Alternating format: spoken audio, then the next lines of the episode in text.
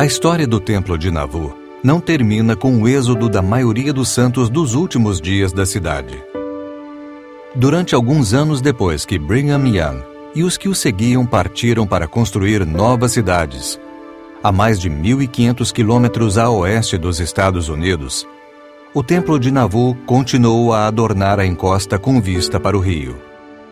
Talvez você esteja pensando no que acontece com o templo depois que a maioria das pessoas que o construíram são forçadas a fugir.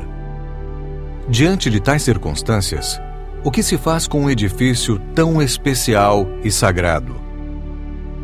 A história do Templo de Navu, de 1846, até a sua demolição definitiva em 1865, é ao mesmo tempo fascinante e trágica. Inclui uma tentativa de venda, um incêndio, um plano de reforma e um tornado. O destino do templo original de Navu. É sobre isso que vamos falar neste episódio. Você ouve agora O Templo de Navu, podcast sobre o projeto Joseph Smith Papers. Meu nome é Spencer McBride, apresentador deste programa.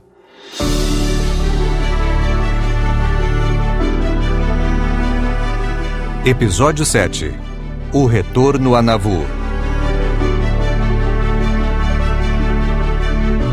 Na minha conversa com Alex Smith, um dos historiadores do projeto Joseph Smith Papers, ele me contou sobre um documento que encontrou em sua pesquisa. E acho que a reação dele é o exemplo perfeito de como muitas pessoas que ajudaram a construir o templo em Navu devem ter se sentido em 1846.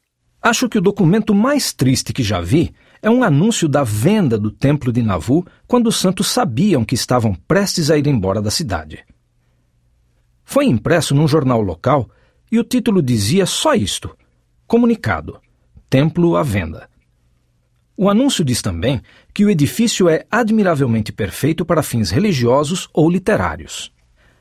Acho muito triste pensar que essas pessoas passaram a vida nos últimos cinco ou seis anos tentando construir esse edifício. Deram o sangue, literalmente, suor e lágrimas para construí-lo, e houve gente que morreu durante o processo de construção. Eles trabalharam um dia a cada dez, doaram coisas como lápis, cachorros e livros de Mormon como dízimo para ajudar a construí-lo. E ainda assim, foram forçados a deixá-lo para trás quando se mudaram para o oeste. O anúncio era verdadeiro.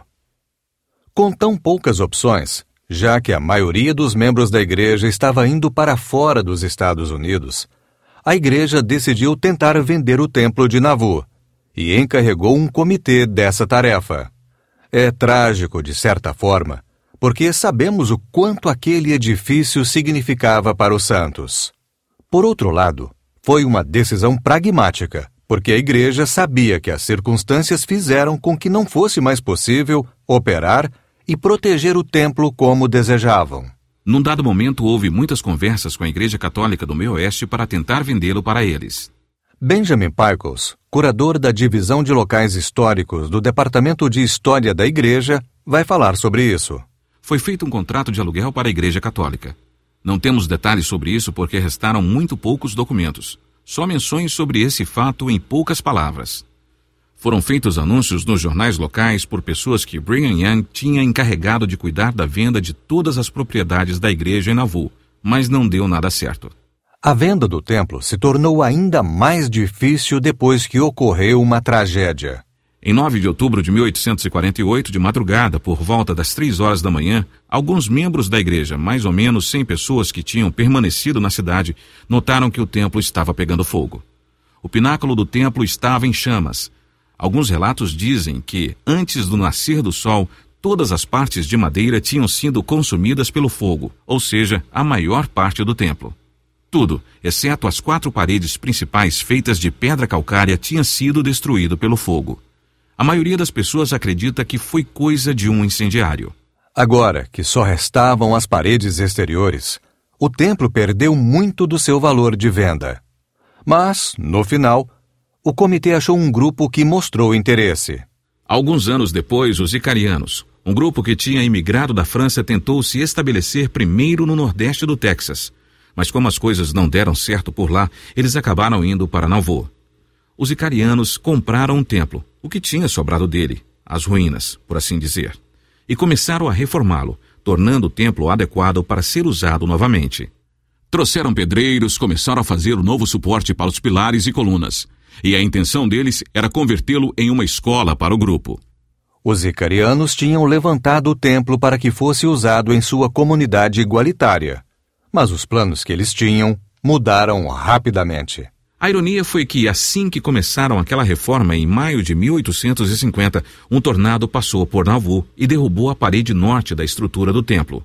Quase matou alguns operários e eles tiveram literalmente que sair correndo do edifício para que aquela parede não caísse em cima deles. Felizmente, ninguém ficou ferido. Mas agora só restavam três paredes de pé.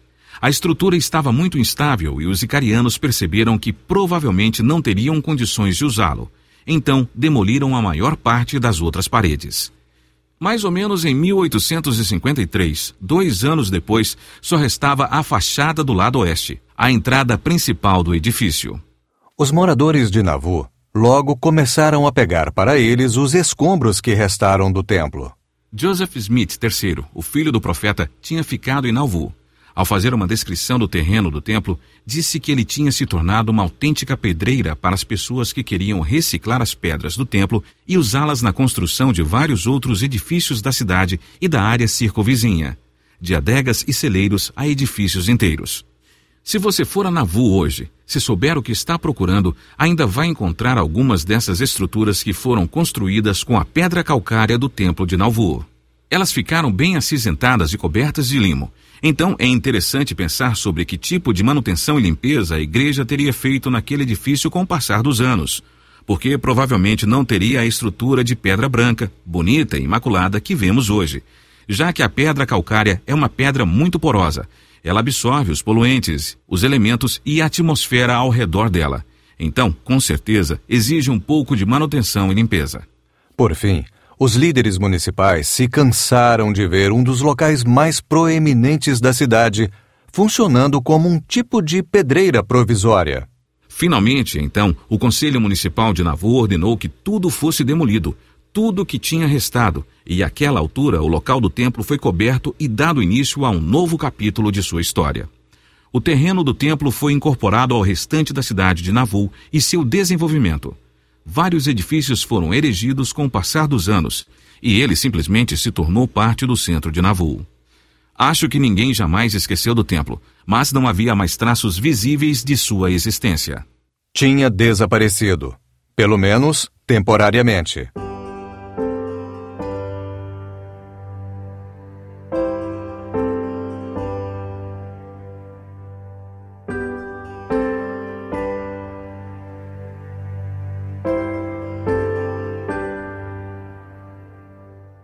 Muitos, se não a maioria de vocês que estão ouvindo esse podcast, provavelmente sabem o que aconteceu no final.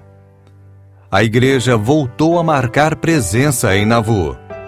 Quero dizer, não haveria um local histórico da igreja funcionando lá agora se não fosse esse o caso. Mas você já pensou em como a igreja acabou voltando para esse lugar, do qual ela tinha sido expulsa antes? Como foi esse processo? A cronologia dos acontecimentos. Os primeiros a retornar foram os missionários, mas missionários que estavam só passando pela cidade, com destino a outros lugares. Obviamente, os santos dos últimos dias nunca esqueceram do seu passado, embora houvesse partes nele que eles preferiam não lembrar. Mas, durante o século XIX, os missionários que voltavam de suas missões nos estados do leste ou da Europa muitas vezes paravam em um desses lugares históricos da igreja, mesmo que a igreja não fosse a proprietária deles naquela época, só para lembrar e refletir, ver os lugares dos quais tinham ouvido falar ou sobre os quais tinham sido ensinados.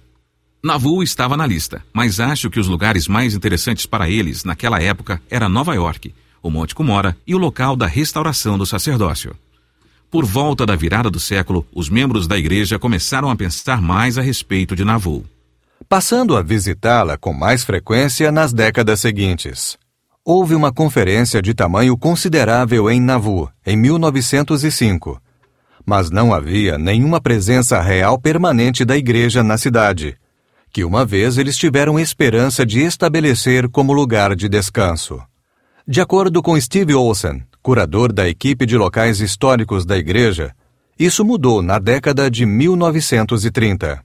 Em 1939, no primeiro centenário da cidade de Nauvoo, um membro da igreja chamado Wilford Wood comprou parte do quarteirão onde ficava o templo para beneficiar a igreja. Wilford Wood foi um dos maiores benfeitores do programa de locais históricos da igreja. Não só porque comprou propriedades que a igreja não podia comprar naquela época, mas também porque arranjou um jeito de transferir as propriedades para o nome da igreja e coletou inúmeros documentos de arquivo. Outras pessoas viajaram para Nauvoo na década de 30 para visitar as casas de seus antepassados. Nesse grupo estava Leroy Kimball, que nunca se esqueceu da casa que Heber e Villate Kimball tinham construído quase 100 anos antes, depois de tê-la visto uma vez. Ele ficou tão fascinado pela propriedade que passou anos negociando sua compra que finalmente ocorreu em 1954. Como explicou Benjamin Pickles, a compra de propriedades em Nauvoo, embora com mais de uma década de diferença, ocorreu à medida que uma iniciativa de preservar lugares históricos estava começando a se desenvolver nos Estados Unidos.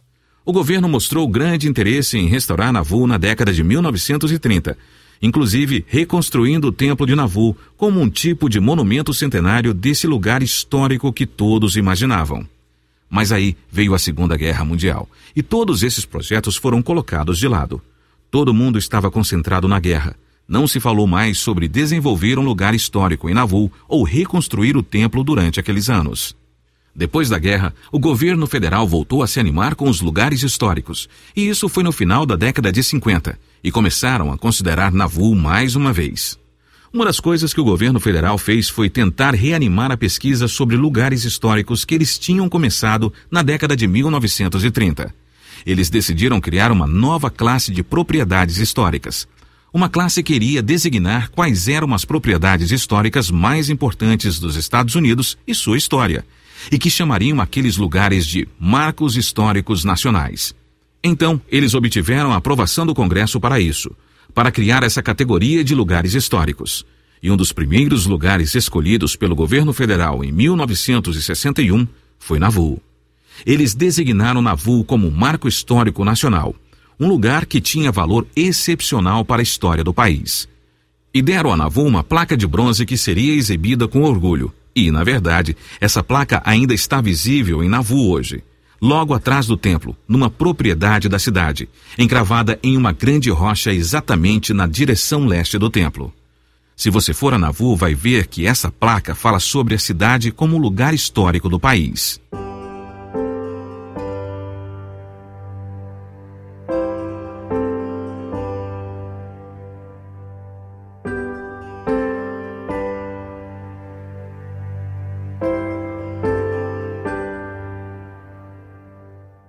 Uma das consequências não previstas desse interesse do governo em ajudar a restaurar Nauvoo e anunciar que o lugar era de interesse histórico nacional foi que as autoridades, sem querer, acabaram aumentando as tensões entre a Igreja de Jesus Cristo dos Santos dos Últimos Dias, sediada em Salt Lake City, e a Igreja Reorganizada de Jesus Cristo dos Santos dos Últimos Dias, hoje conhecida como Comunidade de Cristo sediada em Independence, Missouri.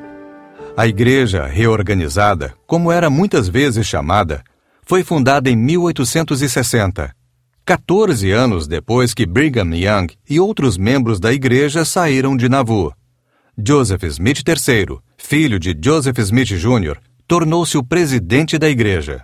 O estado de Illinois e seu governo se envolveram novamente nesse empenho de restauração depois da guerra e uma das partes mais interessantes desta história é que, em abril de 1949, depois que a guerra tinha terminado, a Câmara dos Deputados do Estado de Illinois tomou uma decisão para resolver o problema. Eles decidiram pedir tanto à Igreja de Jesus Cristo dos Santos dos Últimos Dias como à Igreja reorganizada que colaborassem com a restauração do Templo de Nauvoo. Eles achavam que seria uma coisa bem importante para o Estado e para o país. O que eles não entendiam e não sabiam era que havia essa tensão entre as duas igrejas a respeito do templo e de seu legado. Eles não entendiam que reconstruir o templo seria quase como um tapa na cara da igreja reorganizada que rejeitava as ordenanças do templo que foram instituídas no templo de Navu. Por conta disso, a Câmara dos Deputados acabou recuando rapidamente. Essa iniciativa era mais para satisfazer o interesse próprio do governo de incentivar o desenvolvimento econômico e turístico em Illinois no pós-guerra. Mas isso é um bom exemplo de como o governo, por causa da forma como os membros da igreja concebiam Nauvoo e seu significado, realmente acabaram favorecendo uma igreja mais do que a outra. E repito, por causa da interpretação na qual as duas igrejas resolveram se concentrar com respeito a Nauvoo e seu legado havia muitas discordâncias entre as duas igrejas. Algumas eram doutrinárias, como Benjamin mencionou. Mas esses problemas doutrinários também se baseavam em interpretações diferentes da história, e nesse caso, era uma história compartilhada. Por exemplo, quando Brigham Young conduziu a maioria dos santos para o oeste, a viúva de Hiram Smith, Mary Fielding Smith e seus filhos foram com ele. Mas a viúva de Joseph, Emma e seus filhos ficaram em Navu. Com o passar dos anos, o entendimento deles do que tinha acontecido mudou. Os Smiths de Utah reconheceram e praticaram o casamento plural, e os Smith do leste afirmaram que Joseph nunca tinha instituído essa prática. A tensão a respeito dessa história tinha começado há muitos anos, antes de sequer começarem a falar sobre reconstruir Navu. Para entender melhor esse conflito, chamei Lachlan Mackay, membro do Conselho dos Doze Apóstolos da Comunidade de Cristo.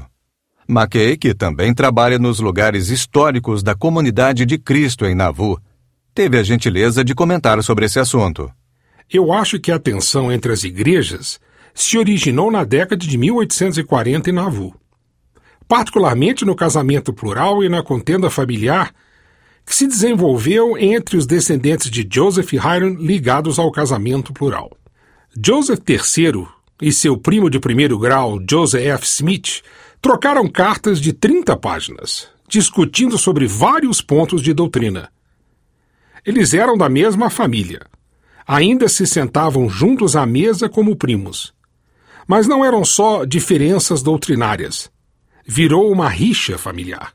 Essa tensão entre os dois lados da família Smith, e por extensão entre as duas igrejas, agravou-se na década de 1920.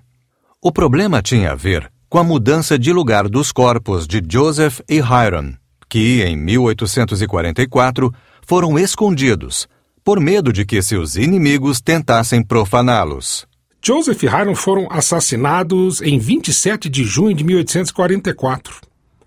Eles foram enterrados secretamente no celeiro da casa de Navu, que ainda não tinha sido terminada. Ficaram enterrados lá provavelmente até o fim de novembro, início de dezembro de 1844. E depois foram removidos mais secretamente ainda, e escondidos no lugar que às vezes era chamado de apiário. Os corpos ficaram enterrados debaixo do chão de tijolos dessa casinha que ficava na propriedade rural onde os Smith moravam.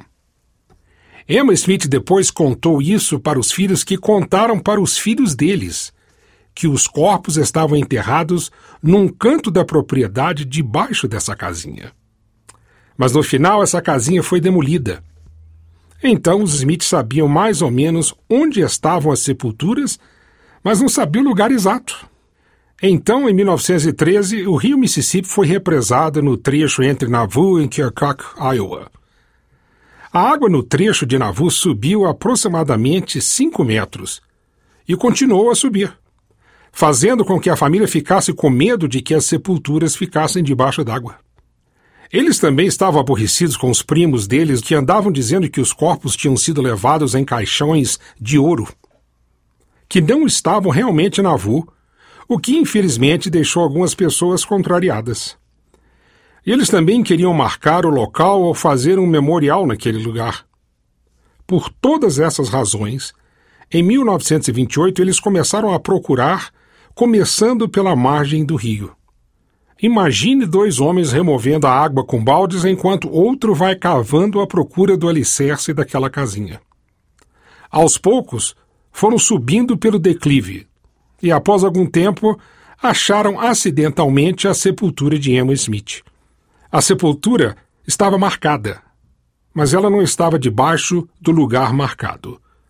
Dois dias depois, eles encontraram Joseph e Hiram lado a lado na parte interna do alicerce daquela casinha. Então decidiram enterrar novamente os três juntos. E aonde estão hoje, desde 1928? Hoje, os visitantes de Nauvoo podem visitar o novo local onde estão enterrados Joseph, Emma e Henry Smith, um ao lado do outro. Mas a forma como ocorreu a mudança no local das sepulturas aumentou ainda mais as controvérsias. A certa altura, Joseph Smith III passou a propriedade rural que incluía o local das sepulturas para seu filho e sua nora, Fred M. e Ruth Smith. Havia uma cláusula na escritura que dizia que se vendessem a propriedade, eles teriam que falar com seus primos em Utah e dar chance a eles de encontrar os restos mortais de Hiram e levá-los para o oeste. Poucos anos depois, a igreja reorganizada começou a falar sobre a possibilidade de criar um lugar histórico ou missionário em Nauvoo e perceberam que essa cláusula seria um problema. Mas quando a escritura foi feita, o que eles queriam dizer não era que nunca poderiam vender aquela propriedade para a igreja. Então refizeram a escritura e retiraram essa cláusula. E imagino, isso é especulação minha, que isso de refazer a escritura aumentou os conflitos no final da década de 1920. Quando nós, a Igreja Reorganizada, começamos a procurar as sepulturas e encontramos os restos mortais de Joseph Hiram. Fred M. Smith depois mandou um telegrama para o pessoal em Salt Lake. Mas, como era de se esperar, eles ficaram aborrecidos com o fato de que a igreja reorganizada tinha encontrado os corpos e rapidamente os enterraram de novo. Então isso se tornou um assunto bem delicado. Todo esse conflito estava presente quando o estado de Illinois começou a falar sobre reconstruir o templo. Quando as discussões começaram no começo dos anos 30 e 40 sobre a possibilidade de reconstruir o templo de Nauvoo, acho que muitas vezes os membros da igreja reorganizada ficaram de fora da conversa. O estado de Illinois estava conversando com os líderes da igreja sobre essa possibilidade e a igreja reorganizada ficou aborrecida porque a sede da igreja sempre tinha sido em Illinois, há várias décadas. Nós não saímos daqui. Mas sentimos que nem sempre fomos tratados como participantes iguais nessas conversas. E acho que isso também teve peso em alguns dos conflitos. Felizmente, os nossos historiadores, com o nascer da nova história mormon, nossas comunidades históricas começaram a trabalhar em conjunto compartilhando interpretações e documentos.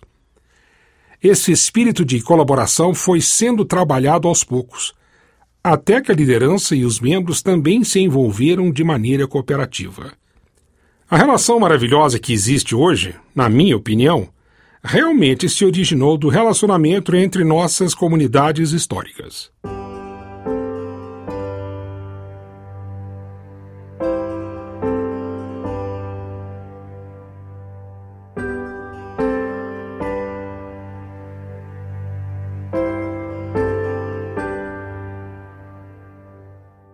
Mas nas décadas de 1950 e 1960, a tensão entre a Igreja de Jesus Cristo dos Santos dos Últimos Dias e a Igreja reorganizada ainda existia. Os dois grupos trabalharam bastante separados um do outro nos respectivos esforços de restaurar os edifícios históricos de Nauvoo. A igreja reorganizada se concentrou nas casas e nos edifícios no lado sul da cidade, como a propriedade rural de Joseph Smith, a mansão de Nauvoo e a casa de Nauvoo. A Igreja de Jesus Cristo dos Santos dos Últimos Dias se concentrou em comprar e restaurar as casas dos antepassados dos membros da igreja no restante da cidade. Mas também tinham planos para o quarteirão do templo. Em 1962, a Igreja de Jesus Cristo dos Santos dos Últimos Dias aprovou a criação da Restauração Incorporada de Nauvoo, ou NRI. E Leroy Kimball se tornou o primeiro presidente da organização. Kimball e muitos outros que tinham interesse na história de Nauvoo começaram a restaurar todas as propriedades que puderam. Muitos envolvidos com a NRI tinham esperança de reformar Nauvoo, como a Williamsburg Colonial, uma vila histórica na Virgínia, que era como um museu vivo de história, no qual os visitantes podiam ver como era a vida no século XVII na Virgínia. Será que Nauvoo conseguiria transmitir algo semelhante sobre como era viver lá nos anos 1840? A criação da NRI foi um grande passo em direção à restauração de Nauvoo. E a escavação arqueológica que começou naquele mesmo ano foi ainda mais emocionante. D.F. Green, um membro da igreja que tinha se formado na Southern Illinois University, supervisionou a escavação naquele ano. Depois, em 1965, J.C. Harrington, um renomado estudioso de arqueologia histórica, e sua esposa, Virginia Harrington, começaram a participar desse trabalho. Os Harrington trabalharam na escavação do Templo de Nauvoo e vários outros lugares da cidade por muitos anos. Como Benjamin Pickles vai explicar, o resultado foi emocionante para a interpretação do que o templo significou para as pessoas que o construíram na década de 1840. Quando o trabalho terminou em 1969, todo o andar térreo ficou exposto. As paredes foram estabilizadas e o lugar passou a ser usado como um local turístico, para que as pessoas pudessem vir e ver as paredes originais do templo. Elas também podiam ver a fonte original no subsolo do templo que alimentava a pia batismal e até alguns tijolos originais do chão, que depois da escavação ainda estavam intactos. Os Harrington, junto com a restauração incorporada de Nauvoo, desenvolveram o local naquela época para que funcionasse como destino turístico para visitantes de Nauvoo. E falavam sobre o significado e a história do templo para os visitantes no fim dos anos 60 e na década de 1970 em diante.